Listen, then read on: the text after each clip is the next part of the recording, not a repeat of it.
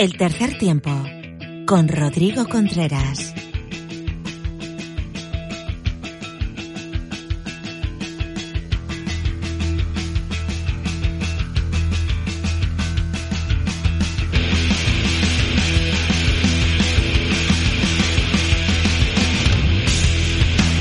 Hola amigo, amiga del tercer tiempo, tenemos contenido extra, tenemos una visita más que esperada en eh, este podcast, en este programa eh, semanal. Hace algo más de medio año venía o desembarcaba en nuestro país con un proyecto muy claro que se ha puesto en marcha hace tan solo unos días. Muchas preguntas y sobre todo mucha ilusión depositada en el proyecto llevado a cabo por Raúl Aspirina Pérez miembros de la federación y del staff técnico de la Federación Española eh, de Rugby en ese programa de alto rendimiento que ha nacido, como decía, hace tan solo unos días en Madrid. Está previsto que se desarrolle por toda España, pero mejor que nos lo cuente su protagonista, Raúl Aspirina Pérez. Raúl, ¿qué tal? Bienvenido al tercer tiempo. ¿Cómo estás? Buenas noches. Raúl, proyecto que, que ha sido complicado tras la tormenta ¿no? que ha habido en el rugby español de, instaurar y que al final se ha retrasado un poquito, ¿no? Sí, sí, son, son eventualidades, ¿no? Pero bueno, lo, lo, lo bueno que ya está, ya está girando y se está rodando y eso es lo importante. El programa de alto rendimiento eh, de Madrid, que cuenta con 15 chicos y 15 chicas entre 15 y 18 años, en el que, bueno, pues se están desarrollando me imagino, los skills más importantes del rugby, ¿no, Raúl? Sí, eh, de 16 a 18 años la primera etapa son el, rango de edades y, sí, la carga es individual, ¿no? De, chicos y chicas que se destacan eh, en sus equipos, porque, mm. bueno, es tratar de llevarlo al alto rendimiento. Y, bueno, eh, para eso necesitamos una periodización, unos en la semana contar unos días con, con ellos y, bueno, este, hemos decidido que juntamente con la madrileña y los clubes, de entrenar con ellos tres veces por semana, creo que ahí va, va a haber una, una buena evolución de tanto de los chicos como las chicas.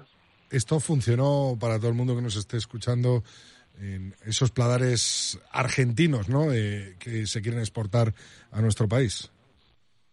Sí, en realidad, bueno, es otra cultura en Argentina, ¿no? Los clubes tienen una eh, tienen un perfil más social, ¿no? Con más a los chicos, eh, hay chicos que, bueno, la mayoría van a 3 de la tarde y hasta las 8 de la noche siguen estando en el club, como si fuera el patio de su casa. Pero bueno, este, lo, más que nada es la experiencia, ¿no? Y después adaptarlo a, a, cada, cada región, en este caso España, que tiene otra cultura, otra forma de, que los chicos participen en el club o participen en el juego, ¿no? Más en el juego que en el club.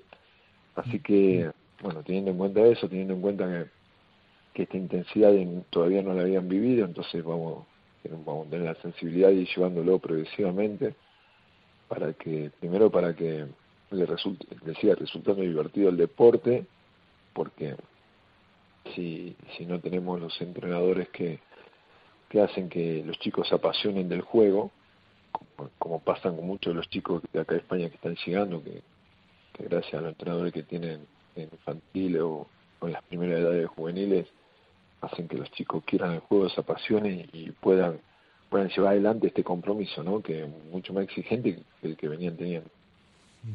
Hablábamos con Mar Álvarez eh, justo de, estos programas de alto rendimiento, de estos eh, centros, de este centro de, Madrid, y decía que se fomentaba mucho lo, táctico, ¿no? ¿no? Que no están centrados tanto en, el físico, aunque pueda haber, pero, pero que, es, que, lo que se fomenta es más las habilidades del jugador y la jugadora.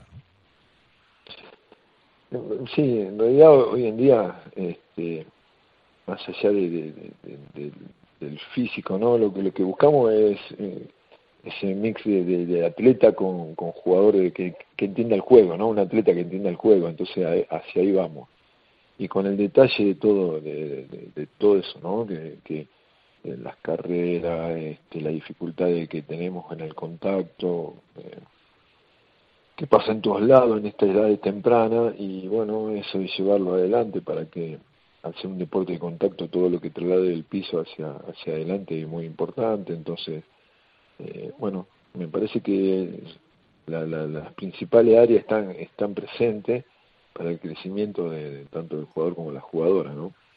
Y, bueno, así ello vamos. Y, por supuesto, eh, continuamente mostrarle a, los clubes lo que la actividad que tienen sus jugadores o sus jugadoras